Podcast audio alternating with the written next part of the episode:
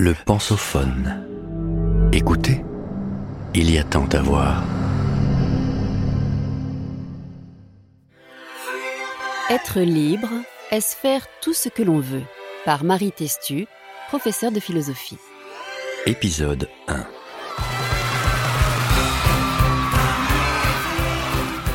La liberté est peut-être le but ultime de l'homme. Mais que se cache-t-il derrière ce nom si commun? Pourquoi remettre à demain ce que je devrais faire aujourd'hui? Pourquoi reprendre un dernier verre si je sais que je serai mal demain? Pourquoi acheter cette nouvelle paire de chaussures alors que je voudrais économiser? Pourquoi perpétuer une relation qui me fait souffrir ou au contraire s'aborder une histoire qui me fait du bien? Ces situations nous sont toutes familières bien qu'on ne puisse pas les expliquer. Les premiers philosophes grecs avaient eux-mêmes déjà réfléchi à cet épineux problème qu'ils avaient nommé acrasie.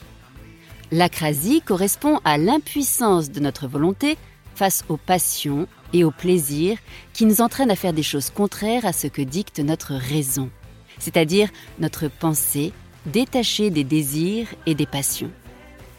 Dans son épître aux Romains, Saint Paul le résume ainsi ce que je veux, je ne le fais pas. Ce que je ne veux pas, je le fais.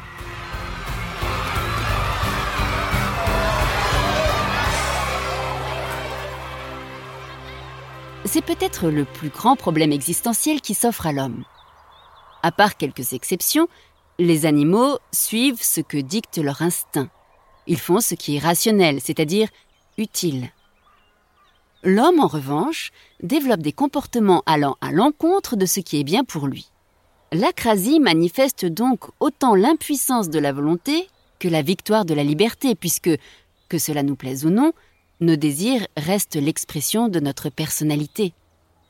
Lorsqu'on les exprime, on peut ainsi dire ⁇ c'est bien moi ⁇ ce qui reste pour beaucoup la définition de la liberté, pouvoir être soi. Mais d'un autre côté, on agit rarement sans regretter, emporté par la colère ou le désir, ou seulement sans réfléchir. Donc, si très intuitivement, on est porté à définir la liberté comme faire tout ce que l'on veut, on voit qu'en réalité, faire ce que l'on veut est loin d'être chose aisée, et la nature de cette volonté, comme le montrent des siècles de philosophie, reste extrêmement difficile à définir.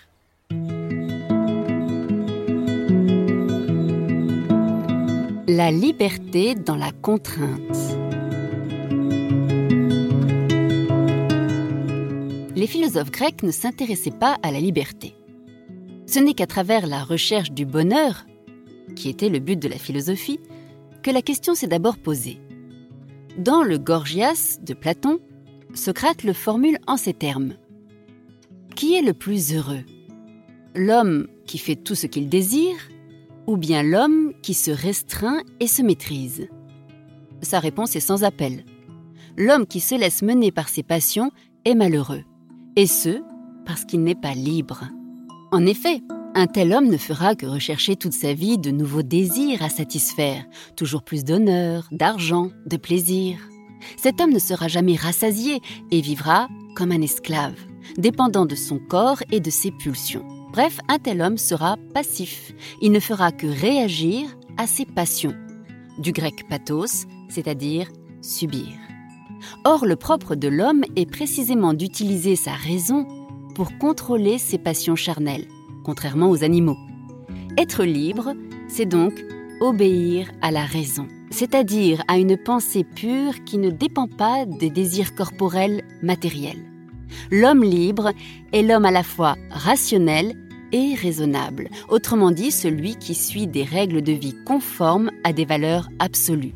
Le vrai, le bien, le juste, ce qu'on appellerait aujourd'hui avoir une morale. Socrate établit ainsi une équivalence fondatrice dans l'histoire de la pensée occidentale. Bonheur égale liberté égale morale. Cette équivalence est énoncée quasi en même temps par Bouddha, puis par les stoïciens, les chrétiens et une grande partie de la philosophie moderne. Kant notamment, dans son ouvrage Qu'est-ce que les Lumières? définit l'autonomie comme le fait d'agir selon des règles que l'on se donne à soi-même par la raison. L'homme libre est donc l'homme qui se régule.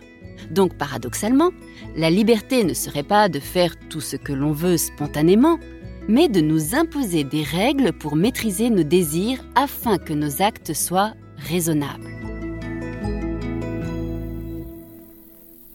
Cependant, ce qui est raisonnable peut avoir un sens différent pour les philosophes.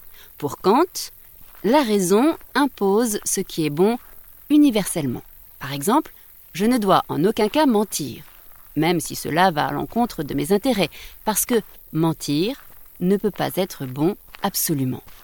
Pour Aristote, est raisonnable ce qui est modéré. Par exemple, je peux aimer faire la fête, mais, d'après Aristote, je dois limiter cette activité afin qu'elle ne me devienne pas nuisible et qu'elle ne me prive pas ainsi de ma liberté d'agir. Une telle liberté est morale et très loin de l'idée de spontanéité. Au contraire, la liberté est une stricte obéissance aux règles de la raison. Pour autant, cette obéissance est intérieure et ne doit pas mettre en péril l'ordre public. Ainsi, Socrate, un homme libre, a suivi ce qu'il pensait être la valeur suprême, à savoir la vérité, mais n'a pas voulu désobéir aux lois de la cité lorsque les hommes l'ont condamné à mort. L'âme libre est une âme indépendante du monde, une véritable citadelle intérieure, pour reprendre les mots de l'empereur stoïcien Marc Aurèle, mais elle n'implique pas nécessairement une liberté politique, ce qui peut être problématique.